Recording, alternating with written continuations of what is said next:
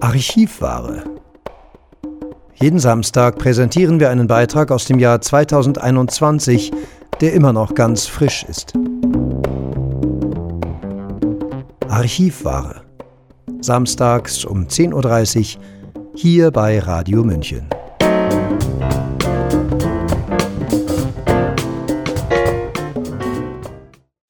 Herzlich willkommen hier bei Radio München. Wir befinden uns in einer Krise der Berührung. Das ist eine Formulierung von Aya Velasquez, die beruflich sehr viel mit Berührung zu tun hat. Auf ihrem Twitter-Account bezeichnet sie sich selbst als Widerstandsescort. Außerdem arbeitet sie als freie Journalistin und ist studierte Kulturanthropologin. In folgendem Interview sprechen wir über die Situation in der Sexarbeit, über die Rezeption ihres viel beachteten Artikels China und der Great Reset sowie über ihr aktuelles Projekt, die investigative Aufarbeitung interner E-Mails aus dem Bundesinnenministerium, welche im März 2020 verfasst wurden. Hallo Aya, was ist aus deiner Sicht während der Corona-Krise mit unserer Gesellschaft passiert? Ja, es ist, äh, ich betrachte die Welt und die Gesellschaft in einem Zustand der kollektiven Verängstigung. Ich würde sagen, bis hin zu einer Art Massenpsychose. Sie ist natürlich extrem gespalten. Die Spaltung war vorher schon da, aber eigentlich seit 2015, sage ich mal, seit dem Aufkommen der AfD sehr deutlich spürbar in Deutschland. Aber ich sage mal so, die Spaltung in Deutschland hat 2020 Dimensionen wie in den USA erreicht.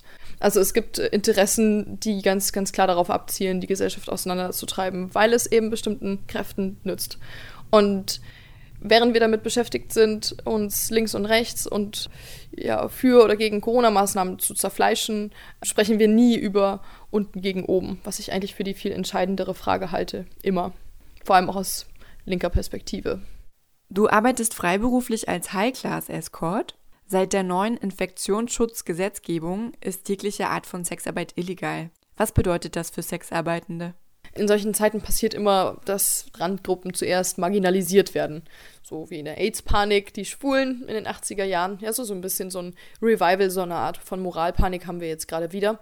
Und was Randgruppen, weil sie schlau sind, in solchen Zeiten immer tun, ist eigentlich sie in den Untergrund zurückzuziehen und sich aus dem politischen Diskurs weitgehend zurückzuziehen. Was ich für tragisch halte, denn wir waren auf einem sehr, sehr guten Wege. Also ich hätte den Eindruck, dass wir gerade so in der linksgrünen Mehrheitsöffentlichkeit ganz viele Punkte gesammelt hatten, die vergangenen Jahre, durch Sexwork-Aktivismus. Und das wurde mit einem Schlag komplett zunichte gemacht, dadurch, dass wir auf einmal als die solchen Schleudern der Nation bezeichnet wurden. Also ein Karl Lauterbach, O-Ton, der meinte, wir seien Superspreader. Es war absolut beleglos. Es gab überhaupt keinen einzigen belegten Fall von Superspreading in einem ja, Etablissement des Rotlichtgewerbes oder in diesem Umfeld. Also er, er, hat diese Aussage auf nichts gestützt, aber er kam damit weg. Also man durfte uns im Jahr 2020 als Superspreader diffamieren. Und wenn ein solches gesellschaftliches Klima herrscht, dann tut meine Branche das, was sie schon immer getan hat, sie zieht sich in den Untergrund zurück. Und dadurch ist sie eigentlich auch echt krisensicher und darüber bin ich ganz froh. Ich weiß, dass momentan Strafen für Kunden fällig wären, aber nicht für Kolleginnen. Also am Anfang ja. Am Anfang wurde gesagt, auch für uns bis zu 5000 Euro Strafe, wenn wir erwischt werden. Und es wurden auch Zivilbeamte losgeschickt. Also ich wurde auch von einem kontaktiert. Der hatte so ein Stockfoto benutzt. Und das kursierte dann auch in unseren Telegram-Gruppen. Wir wussten dann schon, dass wir alle die gleiche Anfrage bekommen hatten. Also es war jemand, der, der hat mich gesiezt. Das machen meine Kunden sonst nie. Ich will nicht zu viel verraten, sonst verraten wir den Beamten fürs nächste Mal alle Tricks, woran wir sie erkennen. Es war jedenfalls eindeutig eine Beamtenanfrage. Ja, wir haben den auch alle erkannt. Also das heißt, da wurde schon so ein bisschen gefischt und geschaut, wer, wer arbeitet denn illegal weiter. Ja, Du wurdest auch aus dem Berufsverband für erotische und sexuelle Dienstleistungen ausgeschlossen. Wie kam es denn dazu? Das hatte damit zu tun, dass ich im Frühsommer 2020 zwei Querdenken-Demos besucht habe. Oder ich glaube, im Sommer war das sogar. Und bereits im Mai hatte ich mich auf Twitter geäußert in einer Art und Weise, die schon zum Ausschluss aus der Escort-Agentur geführt hatte. Ich hatte nämlich gewagt, in Frage zu stellen, was daran schlimm ist, wenn 81-Jährige sterben weil es hieß damals, das Durchschnittsalter der an Covid Verstorbenen in Deutschland beträgt 81. Und ich habe mich kurz, ja, ich habe mich gefragt, wie wäre es denn, wenn ich 81 geworden wäre? Habe ich jetzt den unbedingten Anspruch, noch 100 zu werden? Oder wäre es eigentlich, keine Ahnung, also wann ist denn Sterben okay? So, wir können jetzt ja noch über das Datum diskutieren, aber ich habe dann mal gegoogelt, was das deutsche Durchschnittssterbealter ist und das war halt zufällig 81 und in dem Moment war es dann für mich klar, nee, okay, also es, da hier scheint eher so die eigene Angst vor dem Sterben angesprochen worden zu sein durch dieses Virus-Narrativ, als dass tatsächlich eine, eine Problematik herrscht, dass eben die Leute deutlich früher abtreten. So, ne? Das äh, war für mich ganz klar und da habe ich gedacht, da müssen wir es auf dieser Ebene in Frage stellen, das Pandemien-Narrativ. Also ich wollte sozusagen die Leute psychologisch auf das zurückwerfen, was da vielleicht eigentlich ist, nämlich Angst vor dem Sterben, unbearbeitete Angst vor dem Sterben.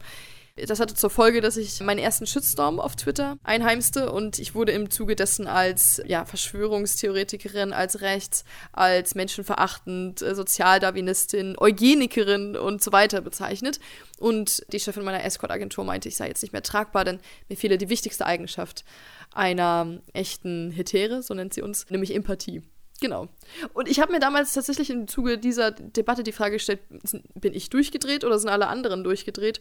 Und ja, jetzt mit der Zeit merke ich, es ist einfach eine, eine, riesige gesellschaftliche Spaltung, die sich einmal durch alle Familien, durch alle Kollektive, durch Freundeskreise zieht. Das ist keine Individualproblematik, die ich hier aufgesessen bin, sondern ich bin in diesem Fall nur Symptom dieser konkreten gesellschaftlichen Spaltung gewesen, die 2020, also quasi wie ein Riss einmal durchs Land ging. Würdest du dich auch auf die Gefahr hin, dass das ein spaltender Begriff ist, selbst als Feministin bezeichnen? Ja, selbstverständlich. Aber für mich ist es quasi in meinem Leben nie ein großes Thema gewesen, weil ich mich schon immer emanzipiert gefühlt habe. Selbst, dass ich in der Sexarbeit tätig bin, war für mich viele, viele Jahre kein politisches Thema. Erst 2019, als ich begriff, wie stark wir politisch angegriffen sind und dass wir auf einmal Debatten führen, die mich persönlich an die Steinzeit erinnern und nicht ans 21. Jahrhundert, da habe ich mich quasi genötigt gefühlt, auf der politischen Bühne zu erscheinen. Ich hatte vorher nie vor, irgendwie groß politisch in Erscheinung zu treten. Hast du da ein konkretes Beispiel für uns? Ja, wir haben jetzt auf einmal sogenannte selbsternannte Feministinnen wie eben die Genossin Leni Breimeyer aus der SPD in Baden-Württemberg, die ist sogar im SPD-Vorstand, die jetzt eben erzählt, dass Sexarbeit böse ist, dass die Kunden von Sexarbeit fürchterlich böse sind, dass es was mit der Unterdrückung der Frau zu tun hat und vor allem, dass 90 Prozent der Frauen, die in diesem Gewerbe arbeiten, das ja nicht freiwillig tun. Sie hat keine Zahlen, es gibt diese Zahlen nicht. Und sie argumentiert rein moralisierend. Und was noch auffällig ist, wenn sie ja wirklich ein Herz für Sexarbeitende hätte und das Wohl von Sexarbeitenden, müsste sie sich ja für diejenigen einsetzen, die freiwillig tätig sind. Das Gegenteil ist der Fall. Also der Raum ist erfüllt von Verachtung, wenn eine von meinen Kolleginnen beispielsweise einer Podiumsdiskussion beiwohnt, wo sie ist und sich als Sexarbeiterin zu erkennen gibt und als Freiwillige noch dazu, dann ist die Toleranz auf einmal nicht mehr da. Da ist der Feminismus auf einmal komplett verschwunden. Also hier wird Feminismus missbraucht, um eigentlich eine eigene sexuelle Befindlichkeit, neuer Pietismus, äh, neuer Puritanismus, den zu legitimieren. Man sucht dann nach politisch handzahmen Argumenten, die irgendwie vorzeigbar sind. Wie, ja, ich setze mich für das Wohl der armen, armen Frauen aus Rumänien ein. Das ist sozusagen politisch vorzeigbar und eigentlich hat sie was gegen die Freizügigkeit junger Frauen und möglicherweise auch ja, aus einer ganz persönlichen Befindlichkeit heraus, sie hat auch einen Ehemann. Also da sind oft viel, viel primitivere Befindlichkeiten dahinter, als man offen zur Schau stellt im öffentlichen Diskurs. Dass sie uns nicht mag, das ist äh, ohne jeden Zweifel. Das haben wir über viele Jahre erlebt. Heißt das, dass wir vielleicht eine neue Form von Emanzipation brauchen? Ja, ich bin für jede Art von Emanzipation in jeglicher Hinsicht. Ich bin auch für eine Emanzipation von Kindern übrigens wo ich beobachten muss in dieser Krise, dass deren Grundrechte systematisch mit den Füßen getreten werden. Man tut so, als ob sie Objekte wären. Also es wird über ihre Köpfe hinweg entschieden für ihr Wohl. Die werden überhaupt nicht gefragt. Das hat auch ein Kindheitsforscher im Bundestag bereits zum Besten gegeben. Und der kann das dort erzählen und es wird einfach nicht zur Kenntnis genommen. Aber er hatte vollkommen recht. Er meinte, das Gewaltvolle liegt darin, dass wir wirklich über sie hinweg entschieden haben und die Erfahrungsdimension der Kinder überhaupt nicht für voll genommen haben. Dass es eben auch unter Kindern eine Art von Gesellschaftsstruktur gibt. Dass eine Gesellschaft der Kinder wirklich vorliegt. Dass sie sich nur miteinander entwickeln können. Dass auch die Kinder ja untereinander ein Miteinander haben. Und die sind ja noch nicht so vernetzt wie wir. Die Kinder haben noch nicht Smartphones mit zehn Nummern ihrer besten Freunde drauf, dass sie mal eben anrufen oder FaceTime bleiben können, so wie wir, sondern die sind dann wirklich komplett isoliert. Mein Sohn hat in der Krise manchmal zu mir gesagt, Mama, es ist so gemein. Du hockst zwar auch hier zu Hause, aber du hast hier dein Handy, du hast deinen Computer und du bist den ganzen Tag mit Leuten in Kontakt. Und ich habe das alles nicht. Ich habe meinen einen Schulfreund, den darf ich nicht sehen, weil irgendwie die Eltern von dem gerade durchdrehen. Der Hort darf nicht stattfinden und der hat jetzt nicht die Möglichkeiten, wie wir, sich zu vernetzen. Das heißt, wie die Kinderrechte missachtet wurden, ist für mich unfassbar. Also für mich ist der Moment, als man den Kindern aufgenötigt hat, tatsächlich acht Stunden, neun Stunden Schultag mit Maske zu verbringen, der Punkt gewesen, an dem ich innerlich an dieser Gesellschaft hier zerbrochen bin. Und ich glaube, das ist auch ein Bruch, der wahrscheinlich noch viele Jahre braucht, bis ich wieder damit versöhnt bin. Hm. Du bist auch Autorin der oppositionellen Zeitung Demokratischer Widerstand um Anselm Lenz. Die Zeitung macht immer wieder auf mögliche Grundrechtsverletzungen im Rahmen des kurzfristig etablierten Infektionsschutzgesetzes aufmerksam und ist seit 2020 die auflagenstärkste deutsche Wochenzeitung und wird auch kostenfrei verteilt. Wie stemmt man ein solches Projekt dauerhaft? Also das, die Zeitung bekommt wirklich wahnsinnig viele Einzelspenden. Da sind auch, wie Anselm immer betont, sehr, sehr viele Professores und Doktoris, Dr. Jur äh, et al. und so weiter dabei. Und ich, ich kenne auch einen Haufen Leute, die die Zeitung inzwischen einfach abonnieren. Das wird sehr, sehr fleißig und passioniert verteilt in Wohngebieten und natürlich bei jeder Verteilaktion gibt es neue Leute, die auf diese Zeitung aufmerksam werden. Dann gibt es ganz altmodisch so einen kleinen Abonnement-Coupon da drin. Irgendwie äh, fünf Ausgaben im Einzelabo. Da kann man dann quasi einfach 10 Euro in einen Briefumschlag stecken, ganz wie in alten Zeiten. Und ich glaube, das kommt auch gerade bei älteren Leuten ganz gut an, die das mit dem Internet noch nicht so ganz durchschaut haben. Ja, und es ist weiterhin das sympathische Nischenprodukt. Also die Zeitung macht keine riesen Umsätze. Die Zeitung macht vielleicht monatlich Umsätze wie eine bessere Autowerkstatt, wenn wir mal ehrlich sind. Aber darum geht es auch gar nicht. Ich denke, sie ist trotzdem in ihrer Underdog- oder Underground-Funktion immer noch sehr, sehr wichtig. Also vor allem, weil es sie gedruckt gibt in hunderttausendfacher Ausgabe. Und inzwischen sind ja schon äh, über, ja, in zweistelligen Millionenbereich Exemplare dieser Zeitung in Deutschland erschienen. Das heißt, diese Zeitungen liegen in Haushalten und ich hoffe und ich glaube, dass sie sich für die spätere Geschichtsschreibung einmal als sehr nützlich erweisen werden, weil zumindest eines ist darin dokumentiert, ob man es mag oder nicht. Die Diskurse der, der Opposition sind damit in gedruckter Form festgehalten. Und ich denke, das gedruckte Wort hat nochmal einen ganz, ganz anderen Stellenwert in einer Zeit von Nullen und Einsen, wo wir ja sehen, wie schnell sich alles canceln lässt. Selbst wenn man sagt, das Internet vergisst nie, Dennoch kann man Reichweite online sehr, sehr gut beschneiden und da sind wir zunehmend doch ausgeliefert, was die großen Tech-Giganten für verbreitenswert halten. Du hast in eben dieser Zeitung mit deinem Artikel China und der Great Reset über die politische Einflussnahme Chinas in der aktuellen Krise international Aufsehen erregt. Welche Reaktionen hast du erfahren? Ja, es war großartig. Also mit diesem Artikel habe ich tatsächlich ein bisschen Staub aufgewirbelt. Ich habe in Deutschland im Prinzip diese China-Hypothese des US-amerikanischen Anwalts Michael P. Sanger nahegelegt. Das ist in US-amerikanischen Kreisen, also gerade so Sicherheitskreisen, schon so ein bisschen eine verbreitete Hypothese und es gibt dafür auch sehr, sehr viele Belege. Es ist eben so, was so damals missverstanden wurde an diesem Artikel, es wurde stark wahrgenommen, dass ich China kritisiere, also aus einer Menschenrechtsperspektive, dafür, dass sie in der Welt Lockdowns, die eben die Menschenrechte verletzen, mit Gewalt durchgedrückt haben. Das war nicht so ganz 100% meine Message. Also für mich ist China auch nur ein Tool in diesem ganzen globalen Spiel. Ich habe das objektiv aufgezeigt, dass China tatsächlich mit Mitteln psychologischer Kriegsführung, Social Media, Manipulation und so weiter gearbeitet hat. Aber der Kern meines Artikels war, diese Achsenverbindung darzulegen zwischen China und Silicon Valley, Davos und den ganzen Westmächten, ohne die das nicht möglich wäre. Also, dass es einfach eine neue Interessenkonvergenz gibt, das war sozusagen Kern meines Artikels.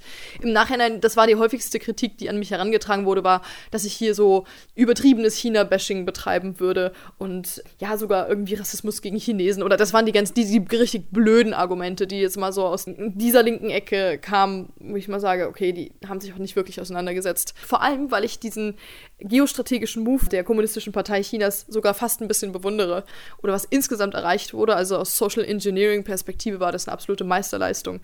Der Artikel, um nochmal auf die Frage zurückzukommen, im Großen und Ganzen hat er sehr, sehr positive Resonanz bekommen und wie ich es erfahren habe, wird er auch sehr weit rezipiert. Also ich habe gehört, dass er ja, in weiten Kreisen von Politik und Medien doch gelesen wurde. Und dafür fand ich es dann erstaunlich, wie wenig man eigentlich dagegen sagen konnte. Ich habe halt doch mit sehr vielen Quellen gearbeitet. Ja, dann irgendwie so über 70 Quellen zu debunken, ist dann doch nicht so einfach. Apropos Quellen. Du hast über einen anonymen Kontakt auf Telegram 210 Seiten interner Mails des BMI erhalten und den gesamten Schriftverkehr anschließend auf deinem Twitter-Account für die Öffentlichkeit geleakt. Dieser Mailverkehr stammt aus der Zeit kurz vor dem ersten Lockdown im März 2020 und beschäftigt sich auch mit dem umstrittenen Strategiepapier wie wir Covid-19 unter Kontrolle bekommen. Du hast dich in den letzten Monaten intensiv mit der Aufarbeitung dieses E-Mail-Verkehrs beschäftigt. Zu welchen Erkenntnissen bist du gekommen? Ja, meine Haupterkenntnis war, dass ausgehend von den ersten Zeitungsberichten darüber von der Welt, es kamen ja zwei Artikel darüber raus, dass ich die Hauptthesen dieser Artikel nicht wirklich teile. Denn der erste Artikel von der Welt äh, vom 7.2. ging davon aus, dass die Politik hier auf die Wissenschaft eingewirkt habe, also dass wir quasi es mit einer Politik des Innenministeriums zu tun hatten, die von vornherein Panik schüren wollte. Und die zweite These war, dass eben es chinesische Unterwanderung gab in diesem Innenministeriumspapier und äh, dafür verantwortlich vor allem die Person Otto Kölbel war. Ein Wissenschaftler aus Lausanne, ein Germanist, fachfremd, Otto Kölbel ist zwar Teil dieses China-Teams gewesen, aber für mich war nach der Recherche klar, dass es eine viel, viel größere Unterwanderung gab. Und zwar, dass eigentlich ein Team aus der Ningbo-Universität aus Shanghai hier eingesetzt wurde, um ganz, ganz gezielt im Sinne der Kommunistischen Partei Chinas Unterwanderung zu betreiben im Innenministerium und eigentlich damit CCP, also Chinese Communist Party, Interessen zu vertreten. Das andere ist, dass nicht unbedingt die Politik auf die Wissenschaftler eingewirkt haben, sondern dass andersrum ein Schuh draus wurde. Lobbyisten haben eine Situation ausgenutzt, in der unser Staatssekretär Markus Kerber und der Innenminister Horst Seehofer unter einer extrem psychologischen Anspannung standen. Für mich ist es ein Panikpapier im multiplen Sinne. Horst Seehofer hatte echte Panik und Markus Kerber hatte auch echte Panik. Das ist aus diesen E-Mails abzulesen. Für Markus Kerber war das Ganze er vergleicht das mit einer Apollo 13 Mission. Er spricht davon, man müsse in Deutschland eine Apollo 13 Atmosphäre schaffen. Also quasi die Leute auf eine gemeinsame Mission einschwören, die den Leuten wirklich Unmenschliches abverlangt. Und das mit Hilfe der Panik oder das Endziel solle sozusagen sein, die Leute in Panik zu versetzen, Markus Kerber und Horst Seehofer hatten selber große, starke Viruserkrankungen in der Vergangenheit. Sie waren selber 2006 und 2002 einmal an einem Virus erkrankt gewesen, sodass sie im Krankenhaus gelandet sind mit Herzmuskelentzündung. Das heißt, sie hatten eine eigene biografische Befindlichkeit. Und dadurch war das für die Lobbyisten in dieser Zeit ein leichtes, deren Ängste für ihre eigenen Interessen zu mobilisieren. Und genau das ist in dieser Taskforce geschehen. Also es gab gewisse Interessen sowohl äh, von der Chinese Communist Party, die haben dort ihre Lobbyisten reingesetzt, aber es gab noch mehr Lobbyisteninteressen. Das zweite war natürlich der ganze Testlobbyismus rund um Drosten, rund ums RKI, die wollten auch ihre eigenen Interessen dort platzieren. Und das ist auch geglückt in meinen Augen. Das heißt, ähm, meine Lesart des Ganzen ist eher, wir hatten es mit einer Politik zu tun, die den Worst Case skizzieren wollte, um politisch Gesicht zu wahren. Das sagt auch Horst Seehofer in einem Zeitinterview. Wer nicht den Worst Case skizziert, kann politisch nicht überleben. Und dann gab es quasi Wissenschaftler aus China, die ihnen eine Fertiglösung präsentiert haben. Und da man damals dachte, China hat die Pandemie als einziges Land perfekt bewältigt, hat man diesen chinesischen Lobbyisten aus der Hand gefressen und diese Fertiglösung angenommen. De facto haben die unsere Innenpolitik diktiert. Die haben dem Innenministerium einen Sieben-Punkte-Plan vorgelegt. Der ist also direkt von der Ningbo-Universität geschrieben worden und der mündet dann in ein geheimes Maßnahmenpapier, in dem zum Beispiel auch der Aufbau von Isolations-Quarantänezentren in Deutschland nahegelegt wurde. Das kann man sagen, ist direkt aus China diktiert worden. Und zeichnet sich in diesem Schriftverkehr auch irgendeine Art von Diskurs ab? Ja, ganz interessant. Es gab eine Meinungsverschiedenheit und zwar zwischen den Autoren des RWI, also des Rheinisch-Westfälischen Wirtschaftsinstituts oder auch Leibniz-Institut genannt. Die haben damals schon die Vorschläge von der Ningbo-Universität komplett übernommen, weil aus ihrer Sicht heraus die Wirtschaft möglichst schnell wieder hochgefahren werden sollte. Das heißt, sie haben sich an einer ganz hohen Letalitätsrate von 1,2 Prozent orientiert, die von den Lobbyisten der chinesischen Universität nahegelegt wurde. Die haben da auch die, auf die Ferguson-Studie von Neil Ferguson verwiesen aus UK, das Imperial College of London, UK, wo er angestellt ist, kann man sozusagen als Außenstelle Chinas bezeichnen. Und diese hohe Zahl war eine politische Zahl. Und das RKI ging von einer Zahl von 0,56 Prozent aus. Und da gibt es einen interessanten Dialog in diesen E-Mails, wo sich eben ein RKI-Epidemiologe mit dem RWI-Menschen Boris Augurski streitet und sagen, wir können uns wohl über diese Zahlen nicht einigen. Wir plädieren für die höhere Zahl, weil wir lieber den Worst Case skizzieren und leben wollen, um möglichst schnell dann die Wirtschaft wieder öffnen zu können. Also die haben sich sozusagen um den Finger wickeln lassen und daran geglaubt, mit einem harten Lockdown, mit einem Holzhammer, so in, wie in Wuhan, werden wir das so schnell in den Griff bekommen wie China und dann können auch wir wie China unsere Wirtschaft möglichst schnell wieder hochfahren. Die heiße Debatte in diesen E-Mails war tatsächlich die Debatte um die Letalitätsrate, weil die RKI-Zahl lag mit 0,56 Prozent sehr viel niedriger als die eingeschleuste Zahl, sage ich jetzt mal so, von 1,2 Prozent. Also der RKI-Mitarbeiter hatte für sich selber gesehen Probleme damit, diese hohe Zahl zu vertreten. Er konnte es dann nur sozusagen vom Narrativ so hinbiegen, dass dann möglicherweise die Intensivstationen überlastet sind. Aber es gab wirklich eine Debatte und die fand dann auch nicht mehr zwischen allen Autoren statt, sondern da waren dann nur noch zwei, drei adressiert und der Rest der ganzen Taskforce wusste nicht, dass es diese Diskussion um die Letalitätsrate überhaupt gibt. Was wäre denn deiner Meinung nach ein Best-Case-Szenario, wie wir als Gesellschaft aus dieser Krise herausfinden?